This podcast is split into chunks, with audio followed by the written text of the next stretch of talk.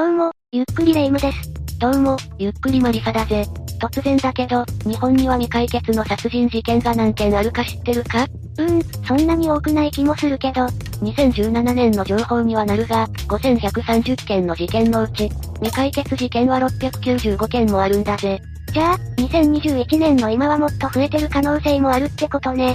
そうだな。しかも、中には時効が成立している事件もあるだろうしな。時効が成立するのってどれくらいなの？事件の内容によって変わるが、一番短くて1年、一番長くて30年と決まっているぜ。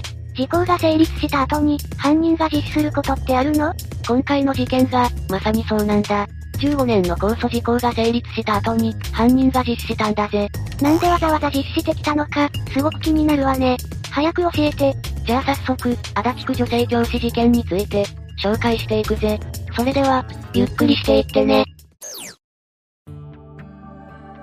この事件は、もともと1978年8月に、東京都内の小学校に勤めていた、女性教師、石川千佳子さんが失踪し、未解決事件になっていたんだ。1978年って思ったより昔の事件なのね。そうだぜ。それから、控訴事項成立後の2004年に、失踪当時、小学校の警備を担当していた男、和田信也は、女性教師を殺害したことを、実施したんだ。時効成立後に実施した場合って逮捕されるの？逮捕されることはないぜ。ただ、尊い命を奪った罪自体が消えるわけではないぜ。そうなんだ。きっと、事件当時から実施するまで、ビクビクしながら生活していたんでしょうね。確かに、いつ見つかるかわからない恐怖と戦いながら生活していたな。実際、石川さんの失踪後、和田信也の自宅がトタンで囲われるようになり、有刺鉄線やサーチライトも設置されていたんだぜ。そこまでの徹底ぶりだったのね。和田信也は、なんで石川さんを殺害したの？理由として、普段から、弁当に睡眠薬を入れられたり、有毒ガスを撒かれたり、と、嫌がらせを受けていた。その日も、ぶつかったことで言い合いになり、石川さんが騒ぎ出したから殺したと言っているぜ。ただ、石川さんの弟が、言い合いになったことに対して否定しているんだ。なんて言っていたの？姉が人と争う姿を見たことがない、それくらい穏やかな性格だったと言っていたぜ。そうなのね。ところで、普段から嫌がらせを受けていたってどういうこと？どんな人物なの？和田信也は高校を卒業してから生還会社や自衛隊など、職業を転々と変えていたんだ。給食調理師として働いていた妻の紹介により、1973年4月から小学校の警備員として働き始めたんだぜ。この話だけだと悪い人ではなさそうだけど、何があったの？和田信也は創価学会員だったんだけど、この学校の職員には、共産主義の人が多かったんだ。それで、主義主張の違いから、嫌がらせを受けていたと言っていたぜ。なるほどね。正直、この話に関しては和田信也が一方的に言っているだけだから、すべてが真実かはわからないんだけどなこれこそ、死人に口なしだよな。確かにそうね。どうやって失踪したことが分かったのかしら？おっと、そうだよなじゃあ、今からこの事件の詳細を紹介するぜ。石川さんは事件の前日の8月14日までは、無断で学校を休むことはなく真面目に出勤していたんだ。ただ、休養日であった15日も、日直であった17日も、プール当番であった22日も、連絡もなしに登校していなかったんだぜ。普段真面目に出勤していた人が、そんなに連続で無断欠勤だなんておかしいわ。他の職員は、何か知らなかったの ?14 日までは出勤していたわけでしょ？レイム、8月の小学校って何の時期かわかるか？えー、っと。あ、夏休み。そうだぜ。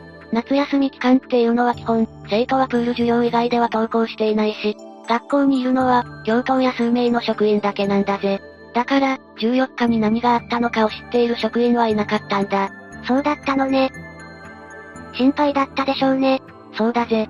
この学校の校長も心配になり、石川さんのアパートに行ったがそこにはいなかったんだ。実家に連絡はしたの？北海道の実家にも連絡をしたんだが、家族は、帰ってくる予定もなく、今どこにいるのかもわからないという状況だったんだぜ。なるほどね。この状況に、ただならぬ事態だと直感した家族から、捜索願いが出されたんだ。だけど、ずっと見つからないから未解決事件だったのよねそうだぜ。見つからないまま10年が経過した1987年の11月に、少しの進展と思われることが起こったんだ。何があったの？1987年1月に大韓航空機爆破事件という事件があったんだ。その実行犯のキム・キョンヒがリュネという女性から、日本語教育を受けたことを言っていたんだぜ。あの事件のことね。そうだぜ。その理由に石川さんが似ているということが話に上がったんだ。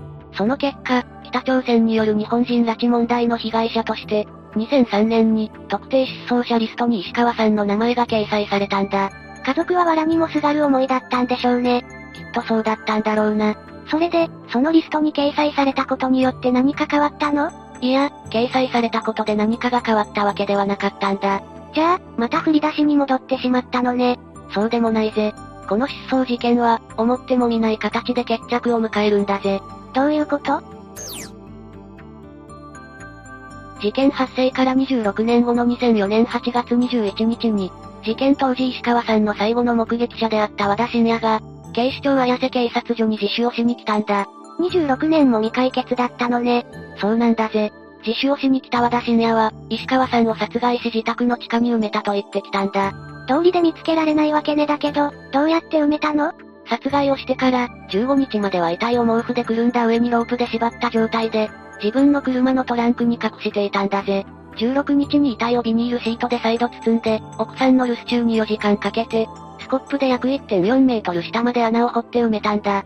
じゃあ、それから発見されるまでの26年もの間は田信也も、その奥さんも遺体とずっと一緒に暮らしていたことになるのね。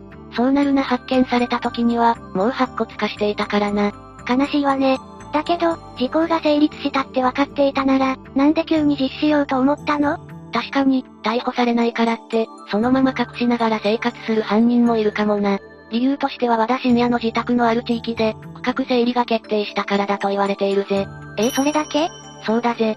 区画整理中に遺体が見つかるのを恐れたからっていう理由なだけで、罪を償いたいとか、公開の念に苛まれた、とかではないんだぜ。そんな、実際、判決が出た後にマスコミの取材に対して、謝る気は全くありませんからと話しているんだぜ。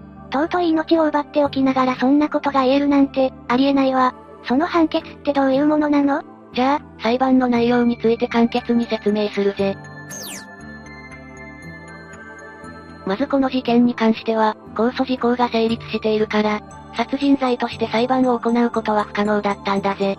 そうだったわねだから、逮捕されることもないってことだったわよね。そうだぜ。だから、石川さんの遺族は2005年4月に、民事控訴で戦うことを求めたんだ。うんうん。2006年9月に、東京地裁で和田信也が遺族3名に対して、慰謝料100万円と弁護士費用10万円の、計330万円を支払うよう命じられたんだ。その後は ?2008 年1月に東京高裁があったんだけど、それまでに色々な動きもあって、慰謝料4255万3206円の支払いを命じたぜ。東京高裁で終わりなの？そうだな。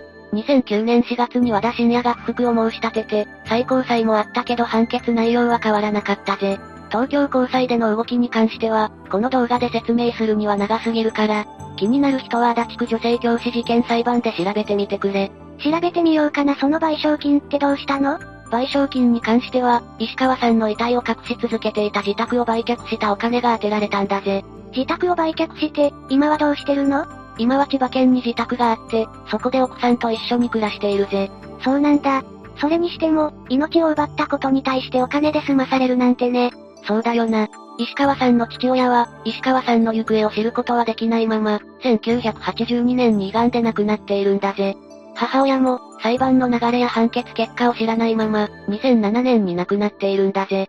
大事な娘が行方不明になって、しかも見つからないまま、この世を去るなんて、どれだけ辛かったか想像もできないわ。